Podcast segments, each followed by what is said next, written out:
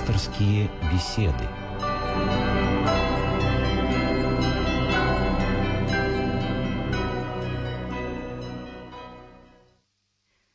Здравствуйте, у микрофона Елена Филиппова.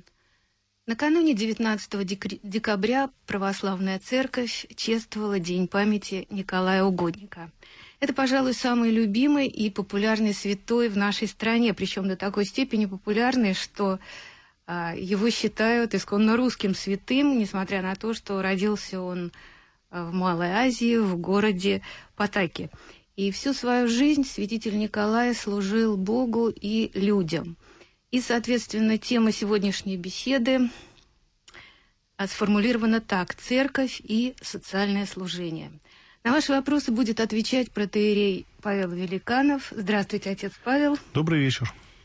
И напоминаю, телефон прямого эфира 956 15 14, 956 15 14, код Москвы 495.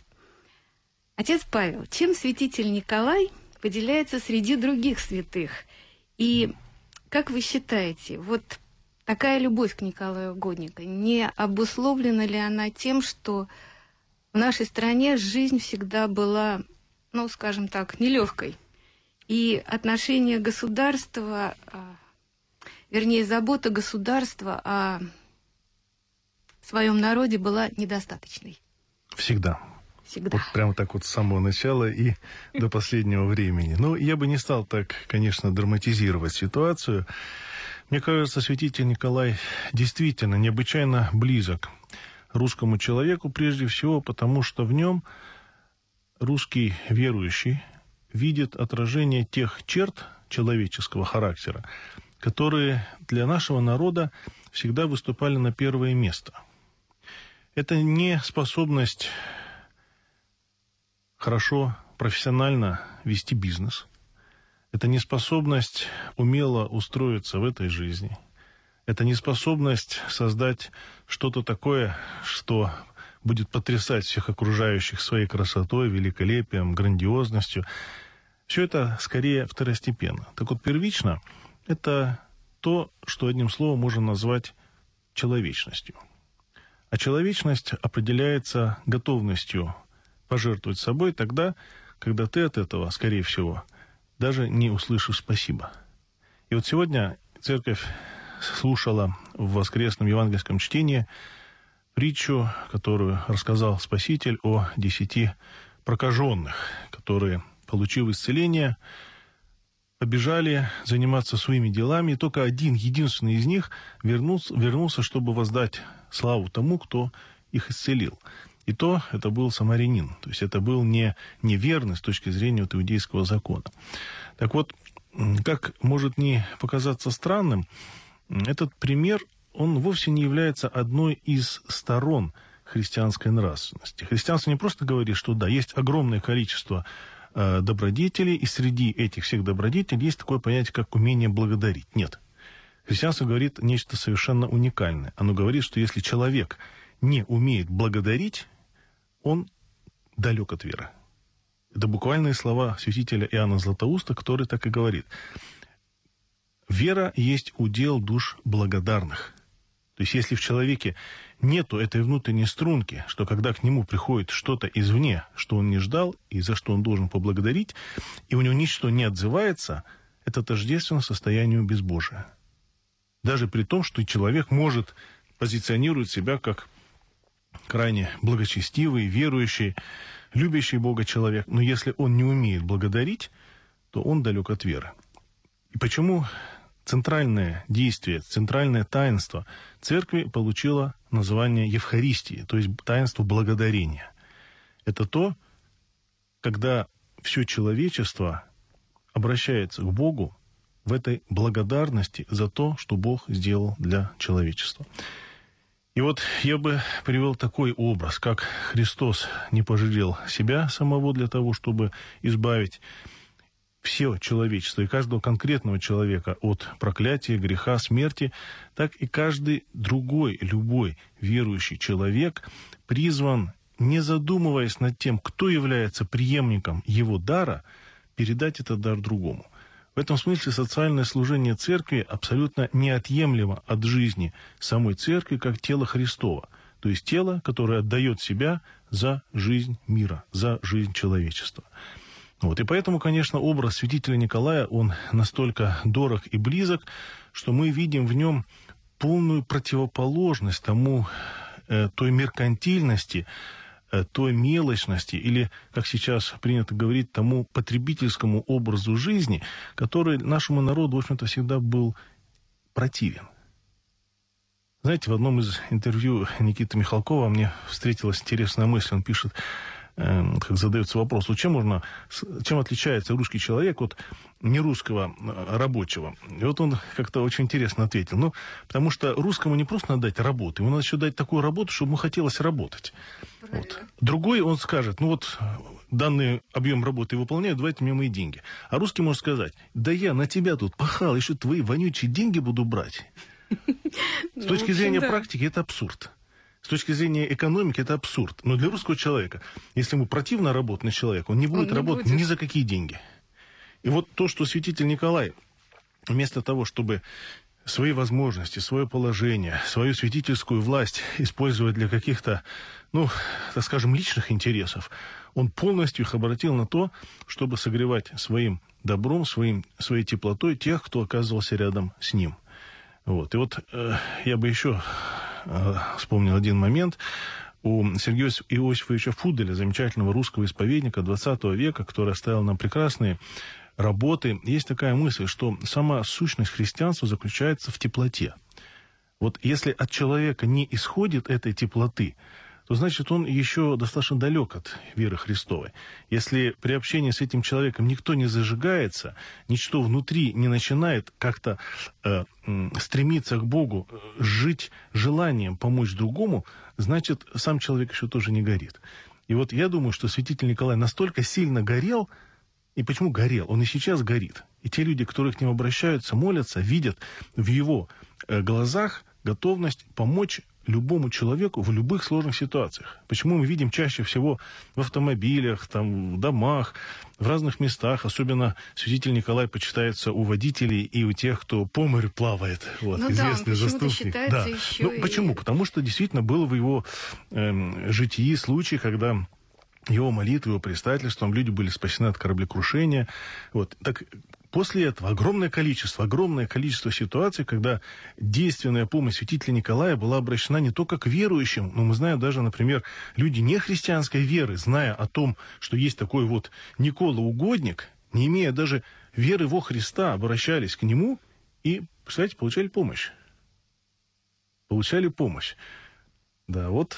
Ну, вот вы тут говорили об отсутствии такой рациональности в русских людях, э, пр практичности, я бы сказала. Но это Я это бы, знаете, сказал, это, это все-таки, наверное, не просто рациональность и даже не практичность, это некоторая ушлость. Вот здесь такое замечательное слово у нас, ушлый человек. Это не просто практичный. Потому что практичным человек может быть и э, вполне благочестивым. А ушлый это когда, э, знаете как, э, все мне, все для меня. Вот этой ушлости, конечно, во христианских святых в принципе быть не может. Святых, да, но в людях, мне кажется, сейчас появилось куда больше вот э, таких э, черточек э, прагматичных и э, больше равнодушия к ближнему. И это, конечно, сказывается на общем таком э, нравственном фоне в стране и на отношениях между людьми, и на отношениях между э, теми, кто мог бы помочь, э, но не помогает? Ну, э, конечно, с одной стороны, можно согласиться с такой постановкой вопроса. Действительно, мир идет э, в сторону все большего духовного упрощения, такой вот большей меркантильности. Но, с другой стороны, если посмотреть, в каких условиях проповедовали христиане первых веков, едва ли можно сказать, что то общество было более гуманным, более человечным.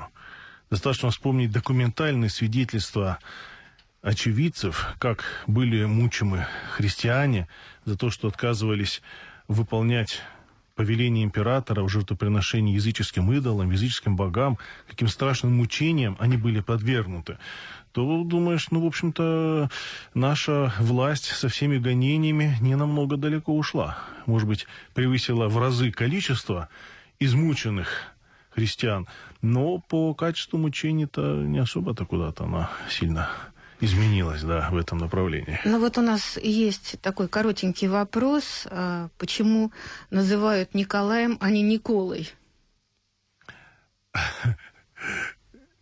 Почему? Ну как почему? Потому что это Никола... Это на Украине, э, наверное. Нет, я думаю, что Никола это как бы просто э, в просторечии обращение, да, вот Никола, святой Никола. А Николай, соответственно, это Николаус от греческого имени, которое означает э, побеждающий, победитель. Вот, и действительно, я думаю, приятно здесь такое, знаете, сочетание. С одной стороны, готовность все отдать, и с другой стороны, понимание, что ты этим как бы обречен быть победителем. Понимаете, такая удивительная христианская двойственность. Человек отказывается от себя, отказывается от всей своей воли, при этом прекрасно понимает, что только в этом отказе он обретает сам себя.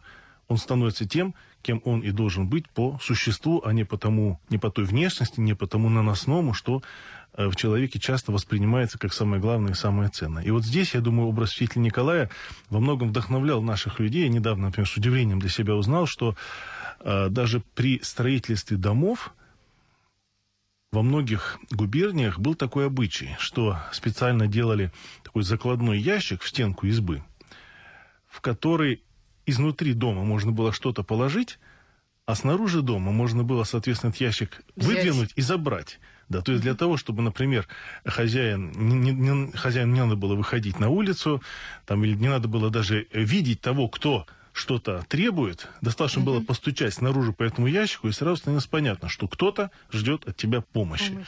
И он тебе не скажет спасибо, он тебе не скажет, не обругает за то, что ты ему ничего не дашь. Он пойдет дальше к следующему дому. И он абсолютно уверен, что в каком-то доме ему дадут Найдет. то, что ему требуется. Будут ли это деньги, будет ли это там кусок хлеба или там кружка молока, вот, но будет. И вот я сейчас смотрю и думаю, а где у нас в квартирах такие ящики?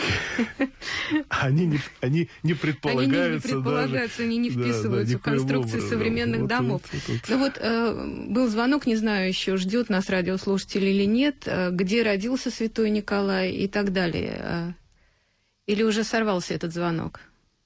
Ну, можно сказать так. Вот у нас сейчас все передачи, которые готовятся в рамках цикла «Мир, человек, слово», сегодня доступны по интернет-адресу www.mir слово.ру, и там выложены как наши пасторские беседы, определенным образом структурированные и расписанные по ключевым словам, также и материалы религиозной энциклопедии и истории христианской церкви. Вот в истории христианской церкви есть отдельная специальная передача, которая есть и в текстовом виде, и в виде аудиофайла, где подробнейшим образом э, рассказано о том, где родился святитель Николай, какую жизнь он жил и почему именно этот святой особо выделен православной церковью в ряду, в ряду прочих подвижников благочестия. Но все-таки вот у кого нет интернета, так э, коротко. Я уже сказала, правда, город называла и сказала, что это Малая Азия, скорее всего, это территория Турции нынешней, Конечно, да? да. А, но вот есть еще звонок из Воронежа. Здравствуйте. Святым вечером. Да, добрый вечер. Отец Павел, благословите грешную да. Наталью. Бог благословит. Спаси Господи вас. Вы знаете, хочу поблагодарить вас за, за замечательный цикл программ «Мир, человек, слово». И хочу поздравить не только с Днем Святителя Николая, чудотворца, но и напомнить о том, что этот день был всегда почитаем на Руси еще и потому, и особенно до 17 года в этот день особенно молились русские люди, поскольку очень любили святого государя Николая II. При его жизни его очень любил русский народ. И теперь э, государь прославлен. И это день его, святого ангела. И мне бы хотелось, чтобы об этом знали многие.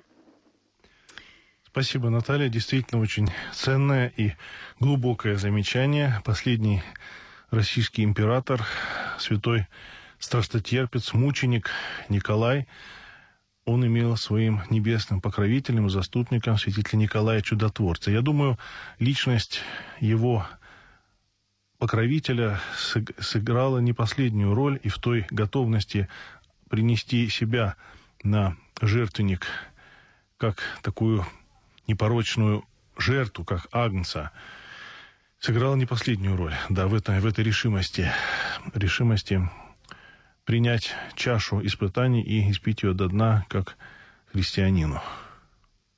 Ну вот, я думаю, надо все-таки перейти уже к теме нашей беседы о социальной службе, церкви.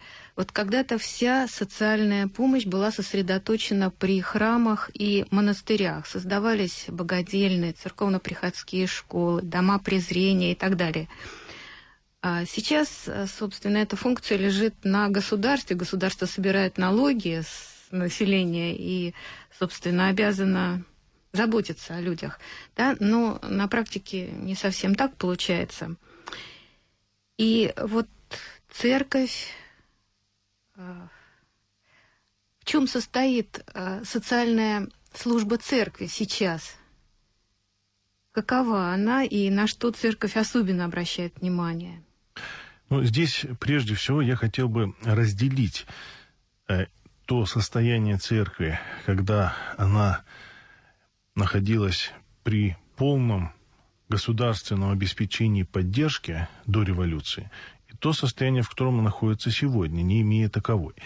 Потому что, естественно, любая благотворительность, она напрямую зависит от тех объемов финансовых вливаний, которые наличествуют мы можем себе представить определенную социальную деятельность церкви без этих вливаний, но они, она, как правило, ограничивается рамками прихода и возможностями тех прихожан, которые имеют возможность заниматься такой благотворительностью. Ну, конечно. И таких примеров на самом деле сегодня не так-то и мало. Достаточно вспомнить отца Аркадия Шатова, его сестричество, те приходы, которые объединяются вокруг этого замечательного батюшки и занимаются социальной помощью, окормляя бездомных, окормляя тех, кто оказался волей судьбы брошенным на окраину жизни. И все это носит, конечно, характер, пожалуй, наиболее яркого социального служения. Но э, мне бы хотелось, может быть, большее внимание уделить обычной приходской жизни – Насколько мне приходилось сталкиваться с различными приходами, я не встречал ни одного прихода, где бы социальная помощь в той или иной мере не оказывалась. Я знаю, например, некоторые приходы, где а, архиереи не гнушаются в определенное учиненное время приходить в больницу и мыть пол каких-нибудь палатах наряду с обычными нянечками, уборщицами, считая, что без этого они потеряют что-то гораздо более важное, нежели чем какие-то другие формы деятельности. Знаете, я вспоминаю э, заповедь святителя Феофана Затворника, который говорил, что у каждого христианина, ревнующего в духовной жизни, должен быть целый набор, определенный инструментарий, которым он может свое сердце делать теплее и делать ревностнее. И вот в числе из в числе первых таких инструментов как раз святитель, Никол... святитель Феофан Затворник называл милосердие к тем, кто этого милосердия требует. То есть, когда человек оказывается рядом с тем, кому гораздо хуже, чем ему, будет ли это постель умирающего, будет ли тяжело больной человек, либо просто тот, кто оказался в очень тяжелом положении, то многие наши проблемы сразу выводятся на поверхность и, и становится очевидна их надуманность. Мы сами создали для себя сложную ситуацию и думаем, что нам хуже всем, нам хуже, чем всем остальным. То вот когда с реальной болью человек сталкивается, он не может остаться тем же, каким пришел вот к этому человеку. И поэтому можно даже смело сказать, что э, помощь нуждающемуся, помощь тому, кто оказался без человеческой ласки, без человеческого внимания, она разрушает наиболее эффективно ту заскорузлую стену самовлюбленности, которая препятствует, которая как каменная стена находится между человеком и Богом.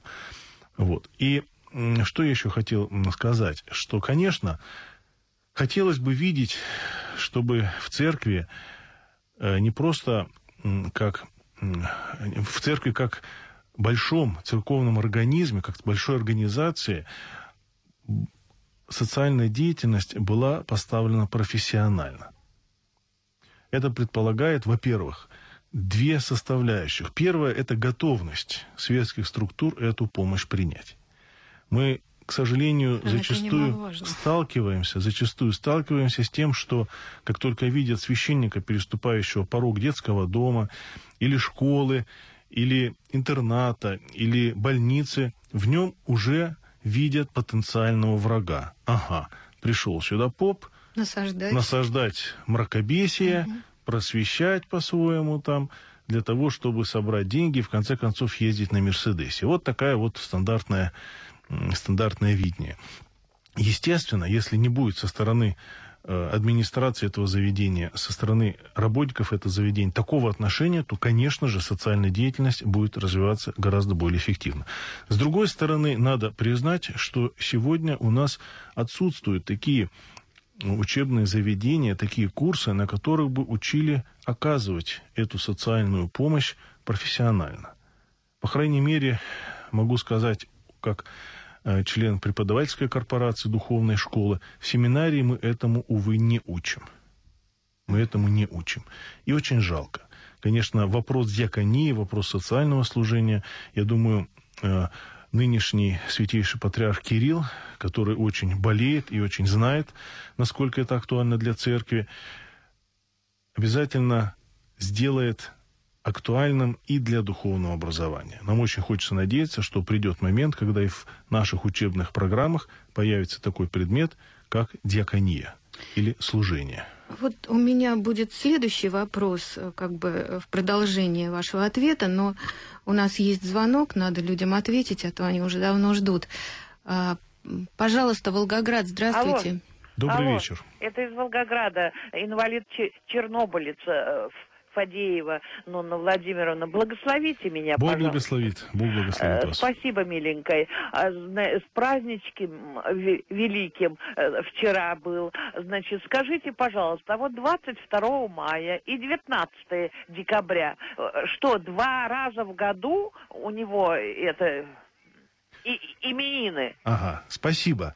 Спасибо. Вопрос действительно есть. Вот он на, на- на поверхности. Почему святитель Николай празднуется два раза в год? Дело в том, что э, вчера мы праздновали, э, мы праздновали память святителя Николая как день его представления ко Господу, день его кончины. Вот. А тот праздник святителя Николая, который празднуется в мае, или так называемый летний Никола, связан с перенесением мощей святителя Николая в город Бари, в Италии. То есть мы знаем, что у многих святых есть несколько дней празднования, в зависимости от тех событий, которые происходили с ними. Это может быть день его представления, как правило, чаще всего является основным праздником. Это может быть день обретения мощей данного святого. Это может быть день перенесения мощей или вторичного обретения мощей. И, может быть, и три, и четыре, более праздников.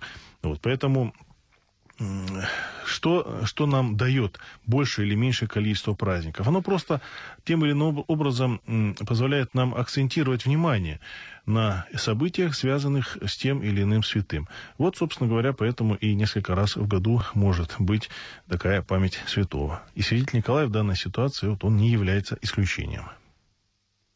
Ну вот продолжим о социальном служении. Вы говорили, что э, в Духовной Академии не учат этому, как Да, пока, оказывается. к сожалению, Пока не нет. учат.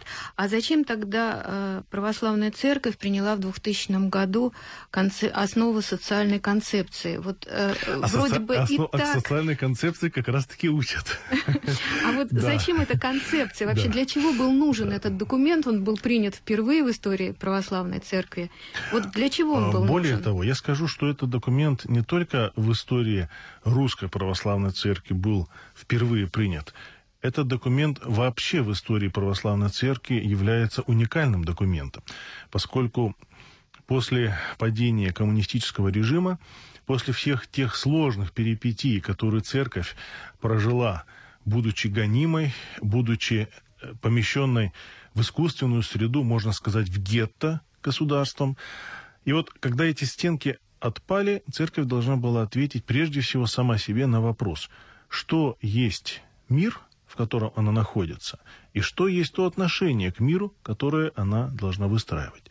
Естественно, в этой социальной концепции лишь актуализируются те евангельские заповеди и те принципы жизни, которые мы видим в Священном Писании и в Священном Предании. Но с другой стороны, и мир за эти несколько, за эти два тысячелетия изменился кардинальным образом.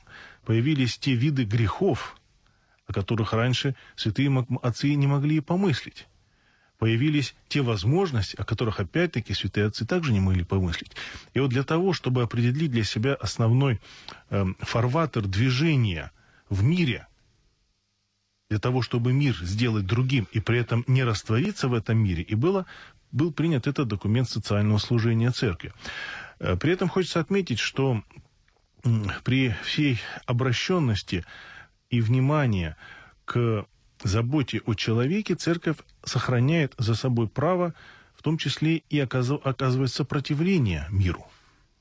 Есть несколько моментов, несколько пунктов социальной концепции, когда церковь оставляет за собой право гражданского неповиновения, в том случае, если государство начинает проводить политику, направленную на разрушение христианских ценностей, на подрыв национальных устоев, на подрыв государственности как таковой, церковь оставляет за собой право призвать к гражданскому неповиновению. Это тоже входит в концепцию. И это тоже входит в социальную концепцию. То есть не надо думать, что социальная концепция это лишь некий, э, некая разновидность такого, знаете, как говорят, церковного сервилизма. То есть мы вот э, просто актуальные для современного мира проблемы, думаем, как бы их приспособить под себя. Ничего подобного. Это совершенно оригинальная, выстроенная исходя из основ, основополагающих христианских истин, концепция пребывания церкви в этом мире и помощи этому, этому миру.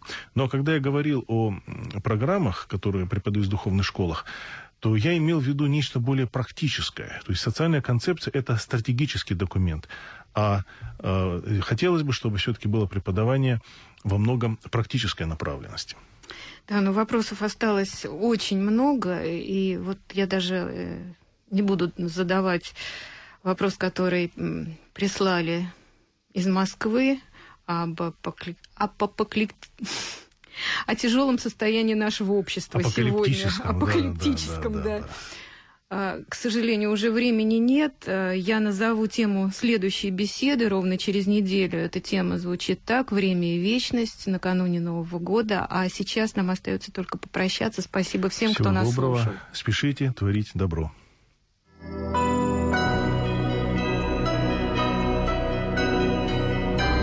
Вы слушали программу «Пасторские беседы» из цикла «Мир, человек, слово».